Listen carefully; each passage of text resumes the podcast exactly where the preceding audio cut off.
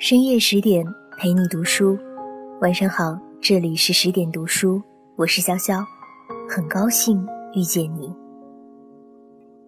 电影《怦然心动》里讲了一段唯美的初恋，在所有人都还小的时候，Julie 就对 Bruce 一见钟情。美妙的清晨，柔软的草坪，他跑向他，牵他的手，对他说：“嗨，我是 Julie。”需要帮忙吗？那一年他七岁，正上二年级，他感到困惑，对这样的热情和勇敢，因为他的父母教会他的是克制、虚伪和曲意逢迎。于是，在未来的六七年时，他一直在躲避朱莉。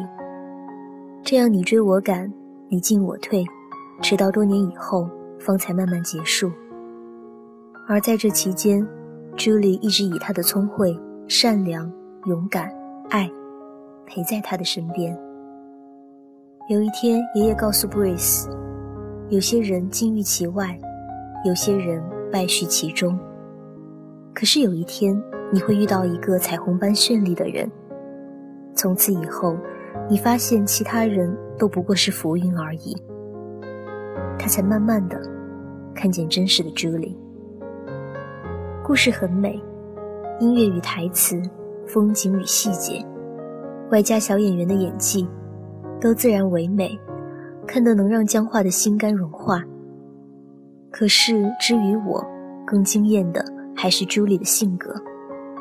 她那么小，就已经学会了爱。她热情地帮助布鲁斯，大方地与布鲁斯相处，不委屈的付出，不控制的相处。但在 Breeze 伤害到他的尊严、家人和底线时，他马上止步。关系结束之后，也没有以受害者自居，亦不评价与抱怨，只是继续努力，继续行善，继续以爱心扶及身边每个人。这样的孩子，不得不说，真是光芒万丈的存在，令许多大人都为之而汗颜。一个朋友说。朱莉的爱都源于她的自爱，她实在是一个健康的孩子，自我尊重、自我接纳、自我爱护。因此，在人际交往中，会将与自我的健康关系投射到与他人的关系上。他会将多余的鸡蛋赠送给附近每个人，他会在得知大树将被砍伐，勇敢地去保护它。艾克哈特有一句格言。总结了关于自爱的思想：你若爱己，那就会爱所有的人如爱己；如若不爱，就容易导致依赖、控制、救赎病、付出成瘾等一系列毛病。比如电影《一半是海水，一半是火焰》里，男主是一个自我憎恶的人，于是他对待爱情的方式就是毁灭加控制。而女主角亦是心理匮乏的人，她爱的方式就是依赖加压抑加付出有瘾。而在日常生活中，我们也常常能看到许多爱得痛苦不堪的人，往往都是两个不自爱的人。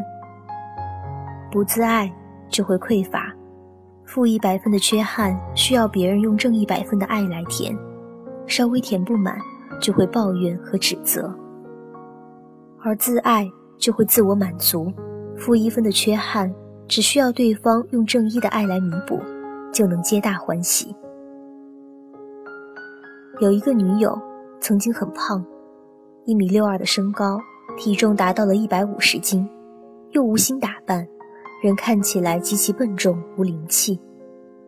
后来不知怎么的，慢慢美起来了，体重降到了九十多。护肤与装扮也都讲究起来，再加上喜欢读书，人也低调优雅，瞬间成了男士们关注的焦点。我对他改变的动因没有兴趣，但问了一下，变美前后心态有没有变化？他说：“当然有。当他丑陋而肥胖时，他对自己的厌恶是空前的，会很敏感，很无助。”控制性和攻击性非常强，因此很难处理好与恋人的关系。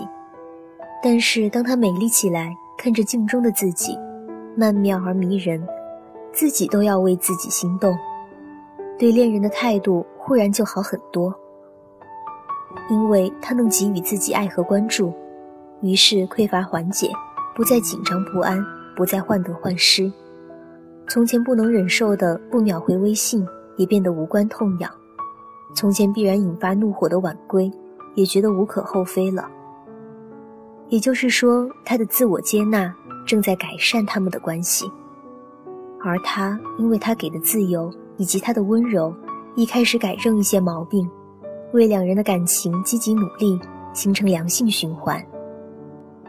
当然，爱自己并非改良外貌意图，你还可以通过阅读、交友、旅行、看心理医生、创建一项伟业、参与公益活动等，来达到这一目的。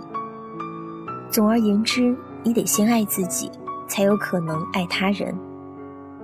正如圣经所云：“爱他人如同爱己。”虽然在我们的传统文化里，爱他人最好是爱集体、爱社会、爱民族、爱国家是一种美德，而爱自己却是一桩罪恶，因为与利己相关。但其实我们有个地方弄错了，利己不是自爱，恰恰相反，利己是不太爱自己，内心太过匮乏，于是需要其他东西的满足来弥补、掩盖。补充虚弱的内心。真正的自爱是尊重、理解、爱和谅解自己，继而尊重、理解、爱和谅解别人。就像一阵风，影响另一阵风；一圈涟漪，影响另一圈涟漪；一个良人，吸引另一个良人。这篇文章结束了，谢谢作者周冲。回复晚安，十点君送你一张晚安心语。我是潇潇，祝你好梦。